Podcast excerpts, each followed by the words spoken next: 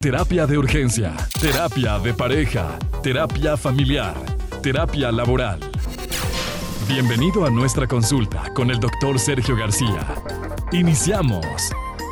Oye, vamos a hablar de claves del bienestar para el trabajo. Bienvenido, doctor Sergio. Gracias, muchachos. Me da mucho gusto saludarlos. Voy a hablar de algunas claves que nos vienen bien tomar en cuenta para nuestro trabajo, para que te sientas bien, rindas más y estés cómodo y feliz en tu trabajo. ¿Qué les parece el tema de hoy? Pues adelante. doctor. Porque ya estamos entrando el año, muchachos. Exactamente, entonces hay que, hay que Y, empezarlo y, bien. y sabes qué, como pasamos mucho tiempo en, en esta parte de la vida que es el trabajo, conviene pasarla bien Es y, correcto. y ser felices. hecho, sí. Muy correcto. O sea, es como si fuera la segunda casa, Sí. así como en la escuela. Ya ves que en la escuela es que la escuela es tu segunda casa. Así es. Sí. Entonces, por eso es importante. Bueno, primero, crear canales de comunicación.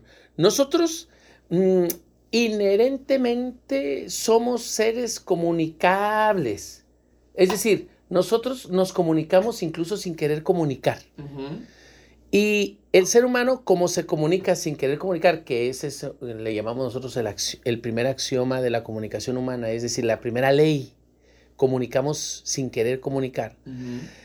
Cuando nosotros nos comunicamos queriendo comunicarnos con las personas que queremos comunicarnos y lo hacemos de la forma correcta, podemos ser muy, muy equilibrados y felices.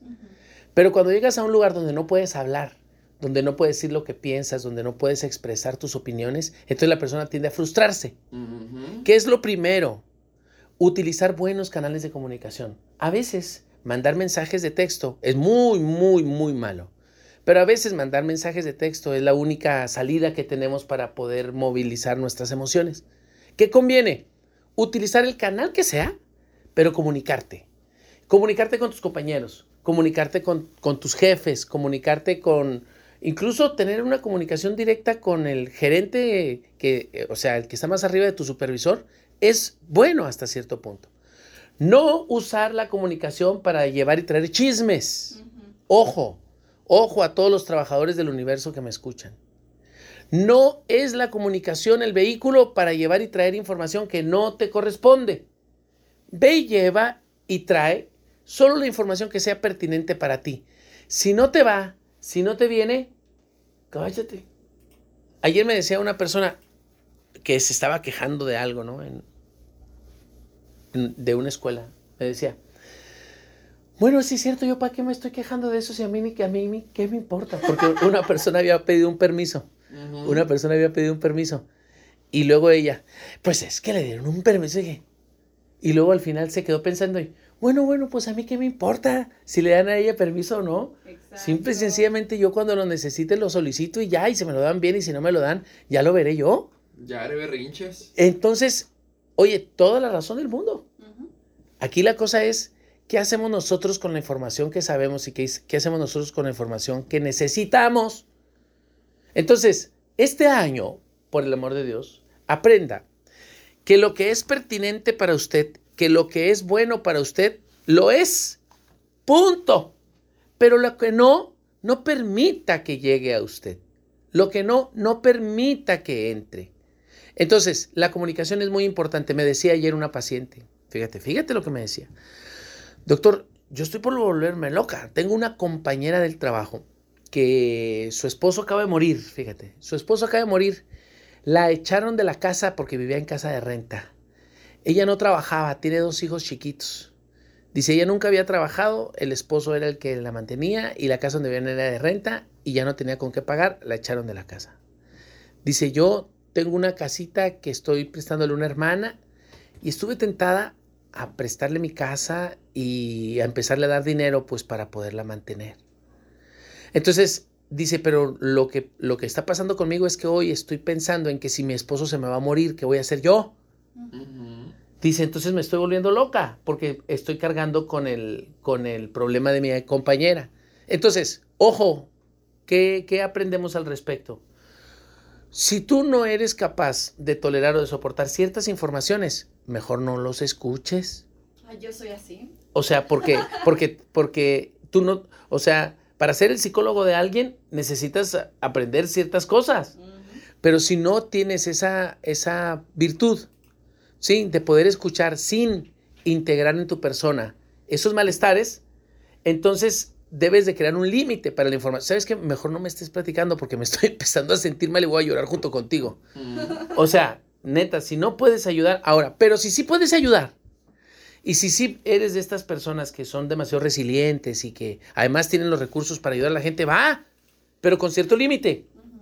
Porque si no te vas a meter broncas también con tu familia, con tu esposo y esto, porque andas prestando y luego que, que, eres candil de la calle y oscuridad de la casa, mejor ayudas a otras personas que a tu propia familia.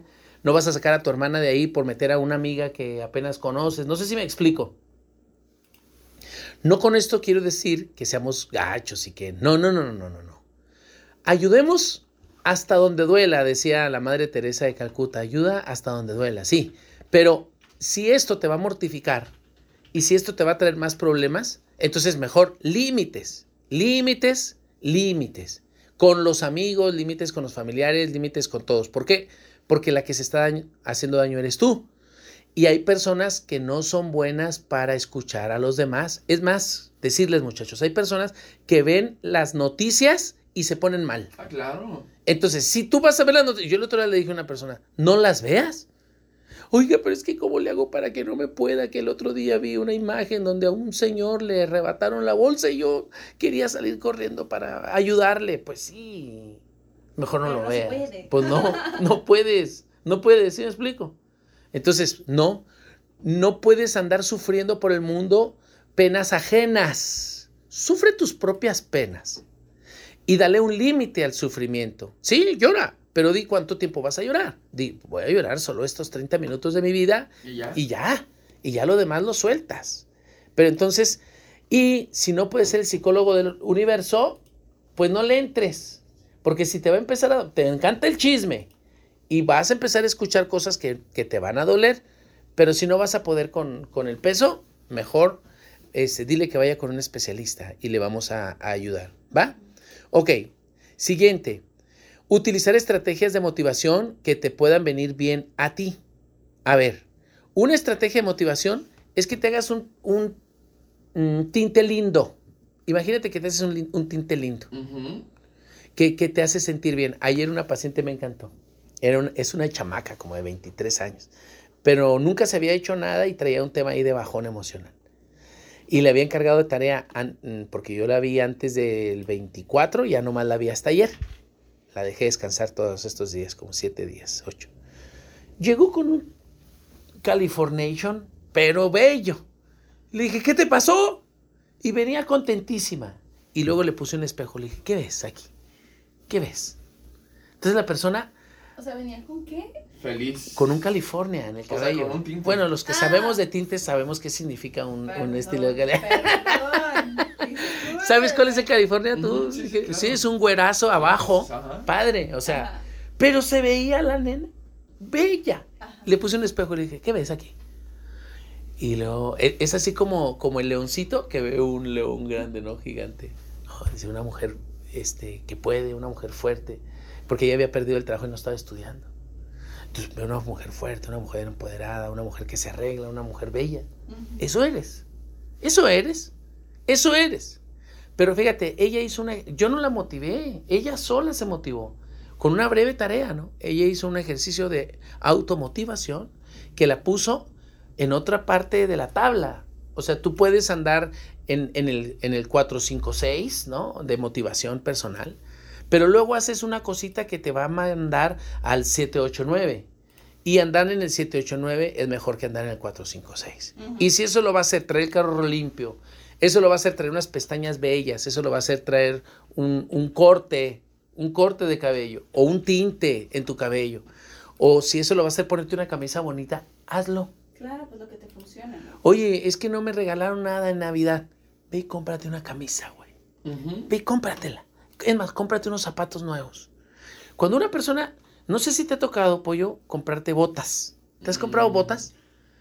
En una ocasión, y es más, me la regalaron, botas. Botas. Pero cuando te las pusiste, ah, canijos, hasta te viste más alto. Pues el tacón. Claro. Pero te haces ver hasta más alto. Y dices tú, es, parece que las botas me sientan bien. Y luego ya tu esposa enojada, quítate esos mugreros, no te ves bien con esas. No, no, no, no, a mí no, no, no soy de los que usa bots. No, Ah. pero, pero ah, comprándote unos zapatos chidos. Los tenis. El otro día me compró un hijo mío, porque yo tengo muchos hijos, tú las debes de saber. Un hijo mío me compró unos tenis del, unos tenis que yo andaba buscando, pero me quedaron grandes. Me quedaron un, un, Número. un número grande, porque Ah, yo soy del muy 8 feo eso. y él los compró del 9. Pero chidotes los tenis. Y luego me toca la espalda y me dice, papá, no te preocupes, los voy a vender y luego te compro otros. Bien, ¿sí explico? No se tiró en el piso, uh, no le quedaron a mi papá, y luego como los había comprado por internet. Entonces ya un lío, ¿no? Bueno, buscamos formas de sentirnos motivados a pesar de las dificultades. Esas son las personas resilientes. Bueno, eso quiero que hagas en tu trabajo. Porque en el trabajo hay cosas que no dependen de ti. Y sabes, cuando no dependen de ti, tienes dos opciones. O te frustras o flotas. ¿Sí? Y flotas y luego te subes al flow. ¿Sabes qué es el flow? ¿Qué es el flow? Es así como, Levitar. sí, pero, pero, pero levitar para adelante. No, no levitar este, en, la esta- en el estanque, sino levitar en, en la subida, ¿no? O en la bajadita. Flow. Fluir. Fluir. Entonces, muchachos, quiero que fluyan porque en el trabajo les va a venir bien. Oigan, traigo como otras 14 eh, formas de, de concretas, ¿no? De sentirnos bien en el trabajo, pero ¿qué les parece si los vamos desmenuzando en el tiempo? Pero si ¿me ustedes parece? quieren, yo les sigo, ¿eh? Yo No, aquí traigo no. otras 14. No, ¿Eh? me, me parece excelente que mañana eh, continuemos Continuemos. platicando de, de esto para nosotros eh, avanzar aquí en la Naranja Morning Show. Doctor, ¿cómo te podemos encontrar en redes sociales? Bueno, por favor, mándenme un audio al 614-233-7366 eh, o un mensaje de texto en el WhatsApp 614-233-7366. Terapia de urgencia está en la clínica Chihuahua, consultorio 402. Ahí estamos para ayudarte. Si tienes una bronca laboral o personal familiar, por favor, acude conmigo.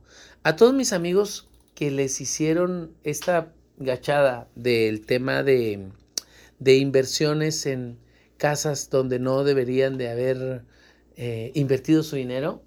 Bueno, yo tengo varios pacientes de, de ese grupo.